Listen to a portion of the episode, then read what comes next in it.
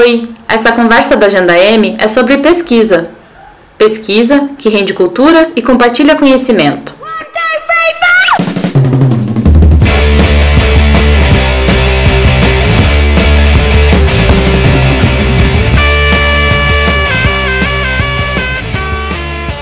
A ideia é que fosse ao ar em setembro, durante o seminário Democracia em Risco, que trouxe a São Paulo os ícones do feminismo negro, Angela Davis, e Patrícia Hill Collins, e uniu suas vozes a de outras pesquisadoras e pesquisadores.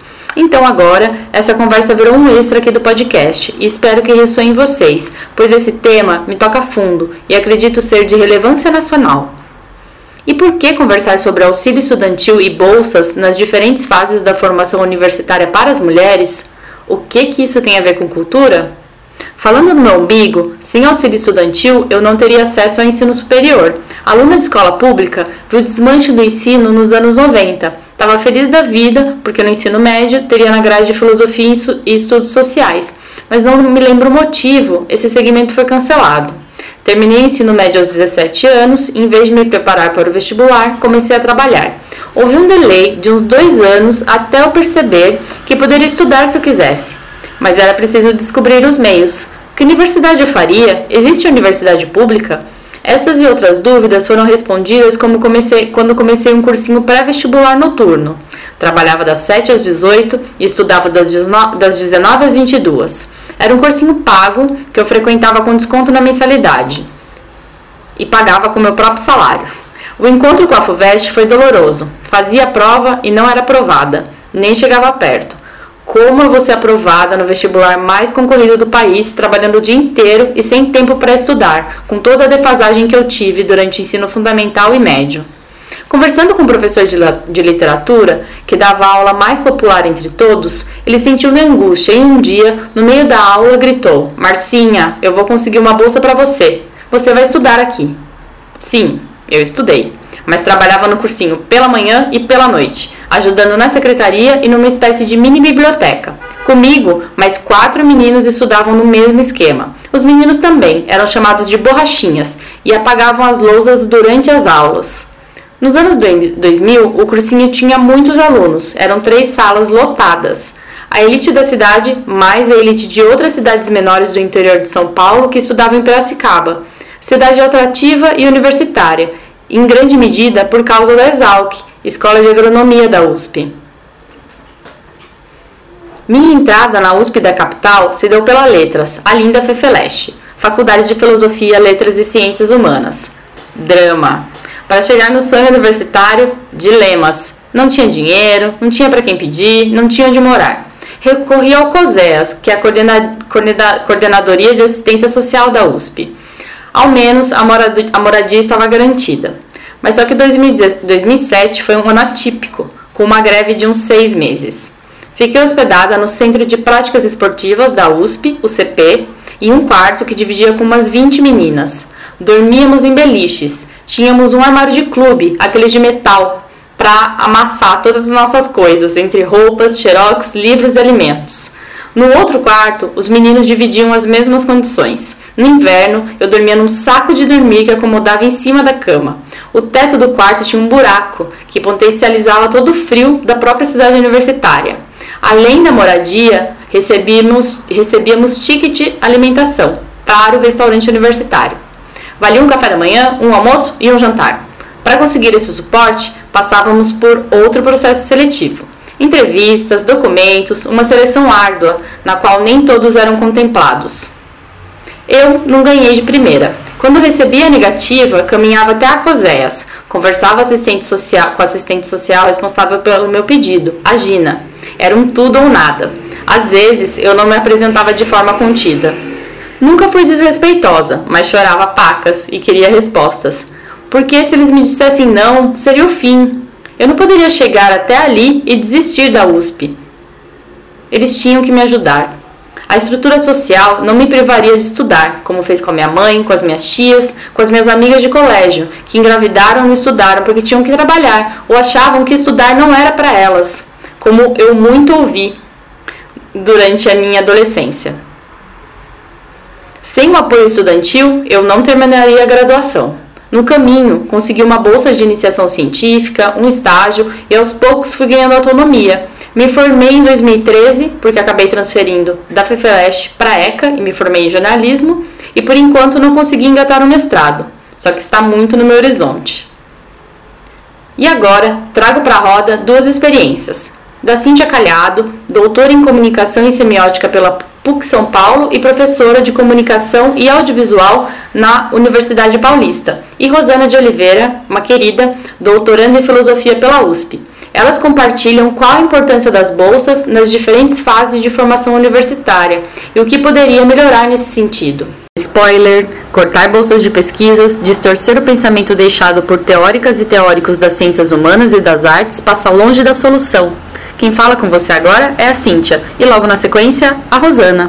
O auxílio estudantil, no meu caso, que foi uma bolsa, a primeira bolsa que eu recebi, é, que foi para iniciação científica do CNPq, ela foi muito importante porque ela me deu um incentivo para que eu pudesse fazer iniciação científica, porque na época eu estava no primeiro ano da faculdade de jornalismo na PUC de São Paulo, então é, meu pai custeava né, o meu estudo e eu fazia um estágio que não era remunerado, porque nos primeiros anos da faculdade é difícil a gente achar um estágio remunerado.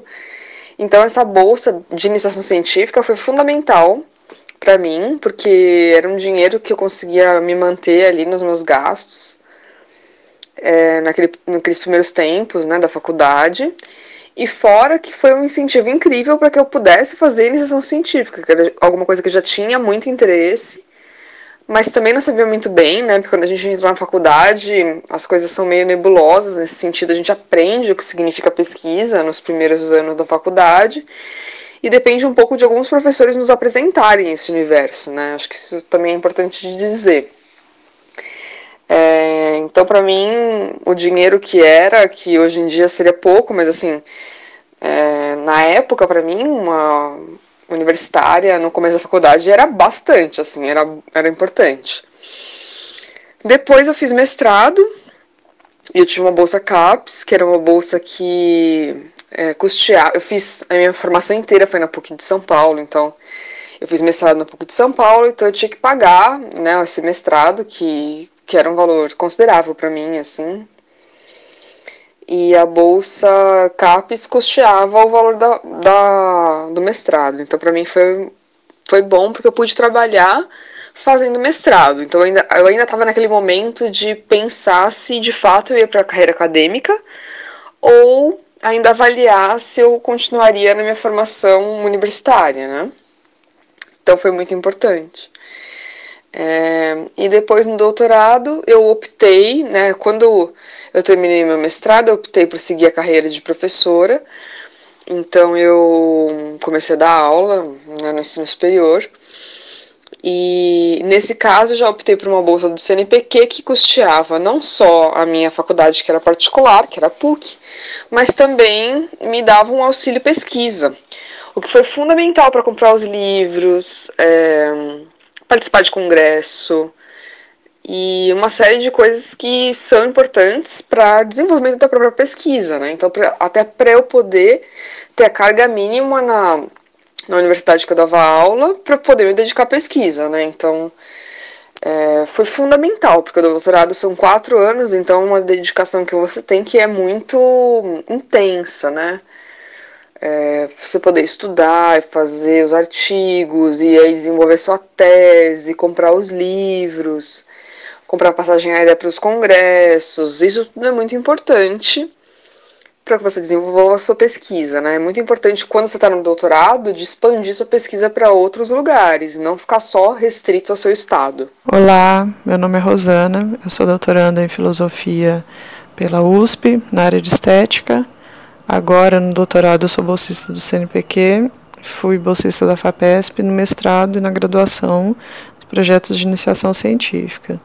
E em todas essas etapas da minha formação, as bolsas tiveram e ainda têm um papel crucial de sustento, né, são o que garantem a minha sobrevivência material. Então, as agências de fomento exigem do pesquisador né, dedicação exclusiva e não permitem que ele tenha vínculo empregatício com outros lugares. Em alguns casos, algumas agências permitem algum outro tipo de atividade remunerada mediante uma autorização prévia, mas na maioria dos casos a bolsa fica sendo então essa remuneração principal, né, essa fonte de renda principal ou única do pesquisador, o que por si só então já mostra que o papel da bolsa é da maior importância. Eu acho que é, os mecanismos de fomento que a gente tinha, que é basicamente é, CNPq e é, a CAPES e a FAPESP, eles eram mecanismos de fomento que tinham uma concorrência interna, né? Então isso é importante dizer. Não é simplesmente, ah, eu quero uma bolsa, eu vou conseguir. Não, tem um processo seletivo Cada um desses mecanismos de fomento que eu citei tem processos seletivos diferentes, com mais complexidade, menos complexidade, dentro do programa, fora do programa que você participa, então é diferente, né? O que eu quero dizer é que hum, é difícil, é um processo seletivo, né? Então veja que você passou por um processo seletivo para entrar naquele programa, né? Então você já está se preparando pelo menos um ano antes, no mínimo um ano antes, para você entrar no programa. Aí você passa e ainda você tem um outro momento que é esse momento de se preparar para a bolsa. É, então depende muito do programa, né? Isso é muito particular.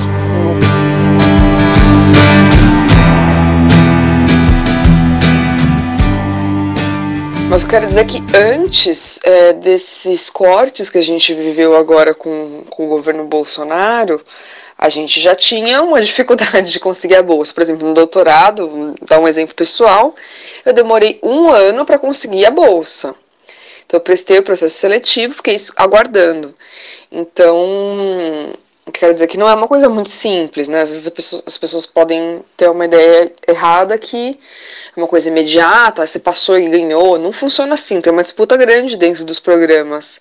E isso, inclusive, é muito bom, no sentido de que a gente percebe que tem muita gente interessada pela pós-graduação, o que é fundamental para o desenvolvimento científico de um país, para qualquer área do conhecimento. Então, uma pessoa que tem mestrado em qualquer área do conhecimento, com certeza vai conseguir contribuir muito para uma empresa ou para o setor acadêmico ou para o empreendedorismo. Então, o ensino superior ele te coloca num grau de entendimento daqueles conceitos daquela área que são muito importantes para a economia do país como um todo, né? Então, eu acho é, bastante complicado do ponto de vista governamental você cortar isso porque significa que então você não está capacitando em alto nível os seus profissionais de qualquer área, né? E é uma coisa totalmente na contramão de qualquer país que se pretenda um desenvolvimento é,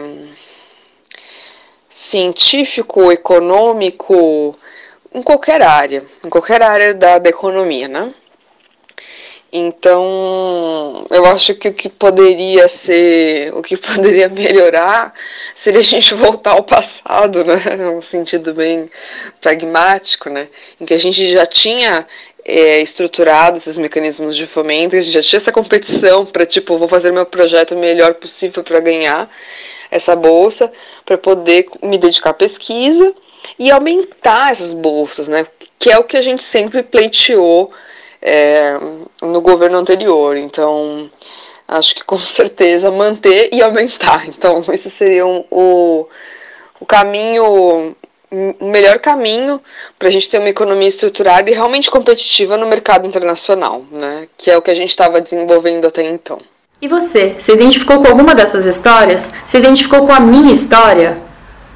porque ouvimos com mais frequência o termo pesquisa relacionado a carreiras de ciências exatas, médicas e biológicas. Por isso, convidei mulheres que se dedicam às ciências humanas, produzem academicamente e retornam esse conhecimento adquirido no Brasil e fora dele, pois muitas pesquisadoras se tornam alunas de universidades estrangeiras, levando um recorte do que está sendo feito por aqui. É o caso de Beatriz Calil, graduada e mestre em artes visuais na Unicamp, com residência artística no Artless Creative Center, na Finlândia. Beatriz escreveu o livro Pequeno Guia de Incríveis Artistas Mulheres que sempre, que sempre foram consideradas menos importantes que, seu, que seus maridos. Vou repetir o título. Pequeno Guia de Incríveis Artistas Mulheres que sempre foram consideradas menos importantes que seus maridos, publicado pela editora Urutau. Oi, Márcia. Uh, bom, sobre a primeira pergunta, se eu tive apoio de bolsas. É, para um material do livro especificamente, eu não tive apoio nenhum de nenhuma bolsa, de nenhum órgão, nenhum patrocínio, nada disso. É, eu, eu comecei a desenvolver as pesquisas desse livro quando eu ainda estava no mestrado na Unicamp e o meu mestrado não, não era sobre esse assunto. Então eu fiz completamente de, de forma independente e inscrevi um livro no edital dessa editora e ele foi selecionado para publicação. É, eu tive apoio de pesquisa do CNPq para fazer o meu mestrado, para fazer minha iniciação científica também da graduação. É, são, esse assunto eu acho importantíssimo, é legal que você perguntou isso. É, para arte é muito difícil sempre né? Ter, ter bolsa de pesquisa, apoio financeiro.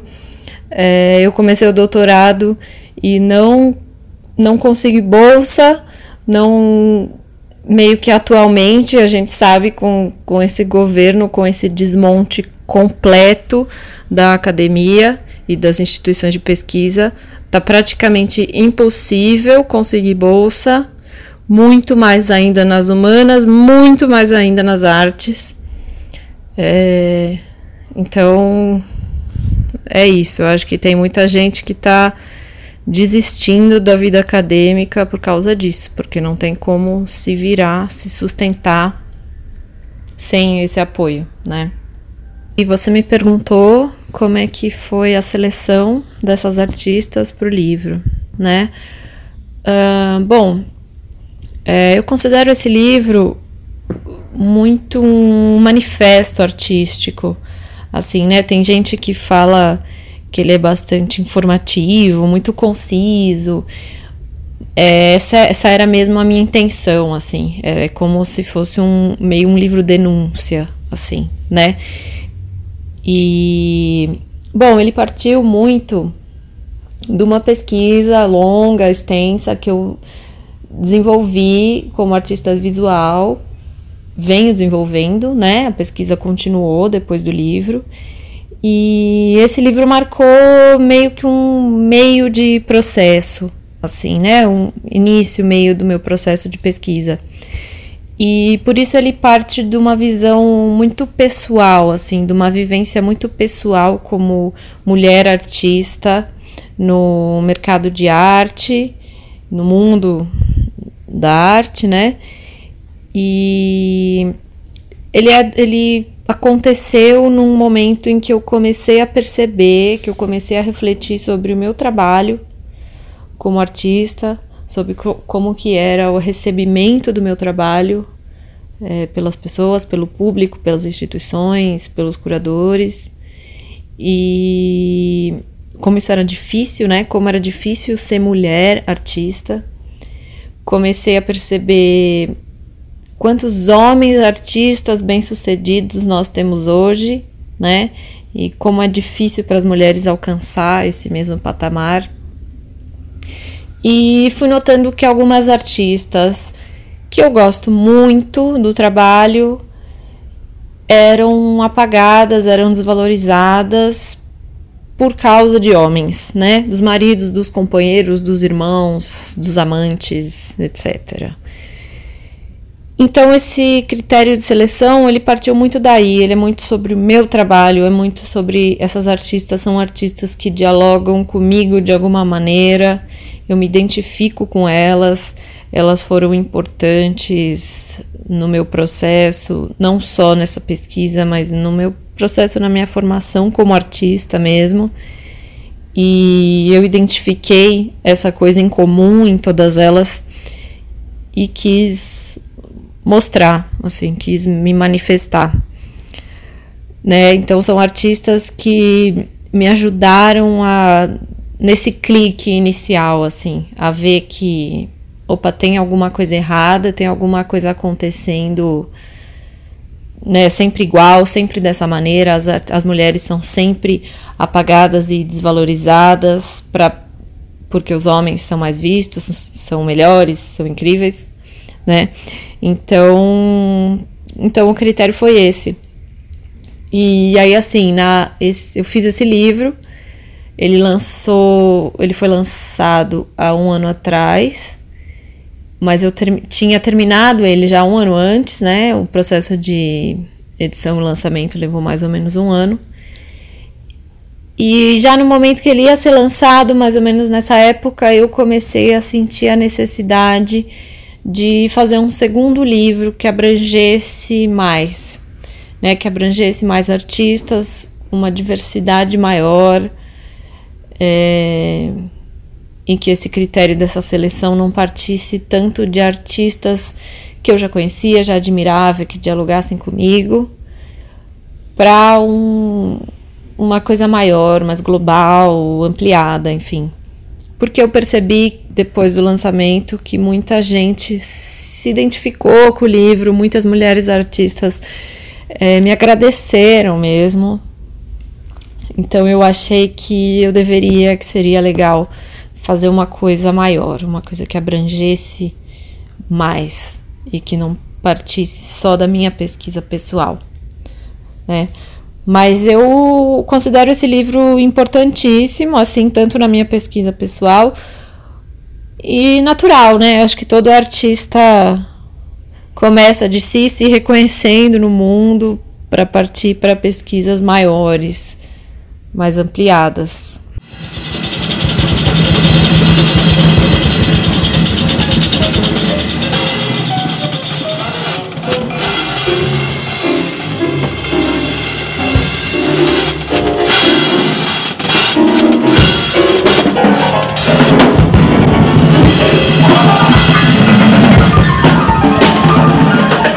E com muito carinho e respeito eu chamo aqui para conversa a Jaqueline Romeo, que é doutora em demografia pelo Instituto de Filosofia e Ciências Humanas da Unicamp, a Universidade Estadual de Campinas.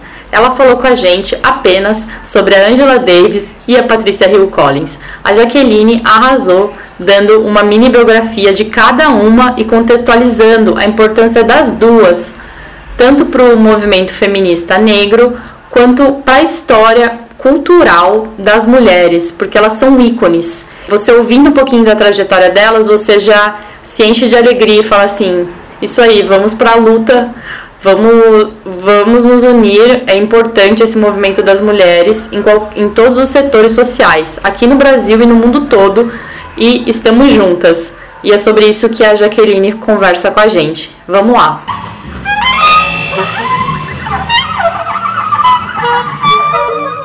Olá, sou a Jaqueline Romeo. Eu gostaria de falar um pouco agora sobre a contribuição e influência tanto de Angela Davis quanto Patrícia Hill Collins para as pesquisadoras brasileiras. Como essas teorias né, que elas defendem for, foram é, capturadas e absorvidas para as mulheres negras e mulheres brasileiras no geral.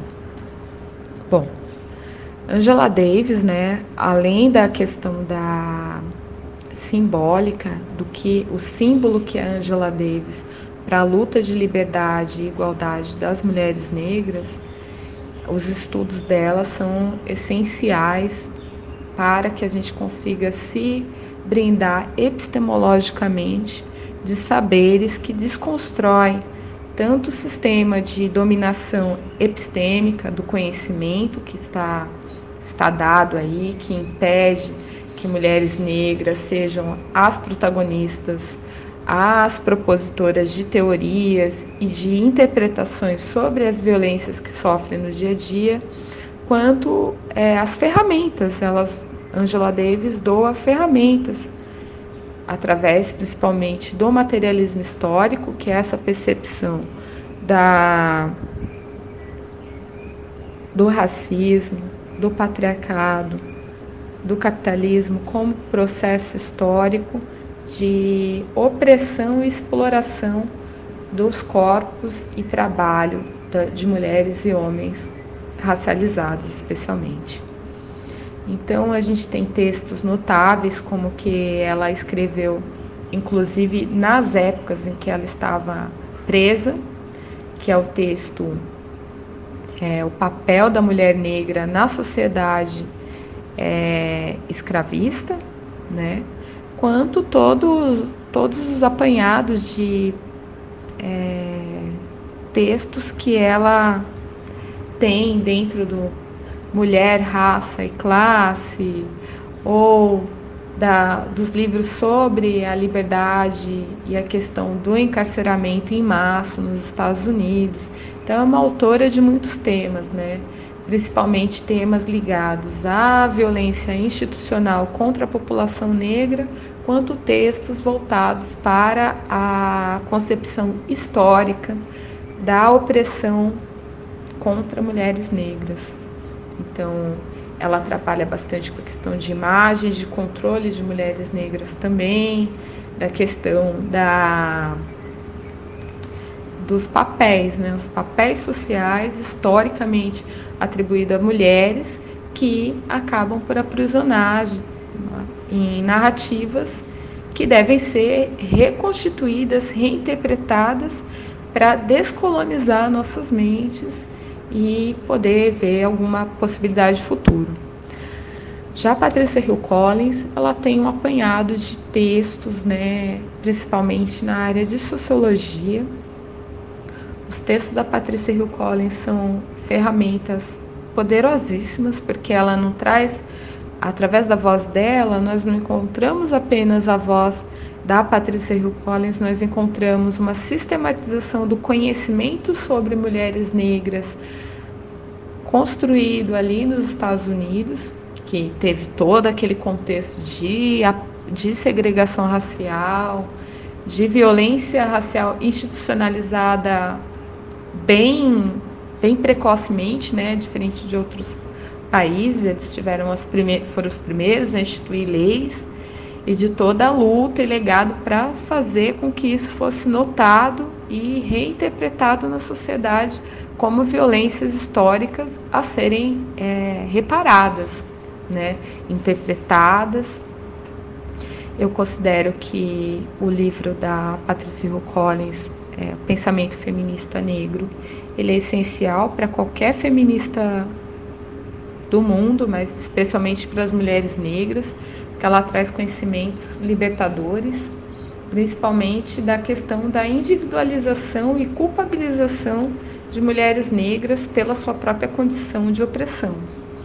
Então, através dos conhecimentos dela sobre as políticas de empoderamento, sobre a tomada de, de consciência, sobre o ponto de vista, então, a partir da fala e do conhecimento gerado por mulheres negras, a forma e as ferramentas para desconstruir a condição de opressão e exploração que as mulheres negras vivem. Então, ela traz conceitos como a matriz da dominação, que é uma observação da interseccionalidade das opressões de raça, gênero e classe, traz a questão das imagens de controle, que são esses estereótipos, essas caixinhas, né, programadas sistematicamente, historicamente, para aprisionar as mulheres negras na condição subalternizada é, do, desse sistema, né? Então ela traz todas essas ferramentas interpretativas que uma pesquisadora negra com temas sobre mulheres negras necessita para sair da, do fatalismo e do causal das relações sociais para ter uma visão interpretativa e transformadora da realidade das mulheres negras. Então eu acho muito potente. Eu sou uma das é, fãs, né, utilizadoras de todas essas teorias. Estou muito feliz que hoje nós podemos ler traduções, não somente né, os exercícios é, de estudos das várias outras pesquisadoras negras que vieram antes e que soltaram alguns apanhados de palavras dessas duas autoras, mas agora a gente tem o livro completo, né? Dela para absorver em português, para que seja acessível esse conhecimento e que todas nós possamos nos apropriar dessas ferramentas, dessas epistemologias, dessas miradas, desses pontos de vistas, para que a gente produza conhecimentos voltados e dedicados realmente para a transformação desta violência que incide principalmente contra as mulheres negras do Brasil.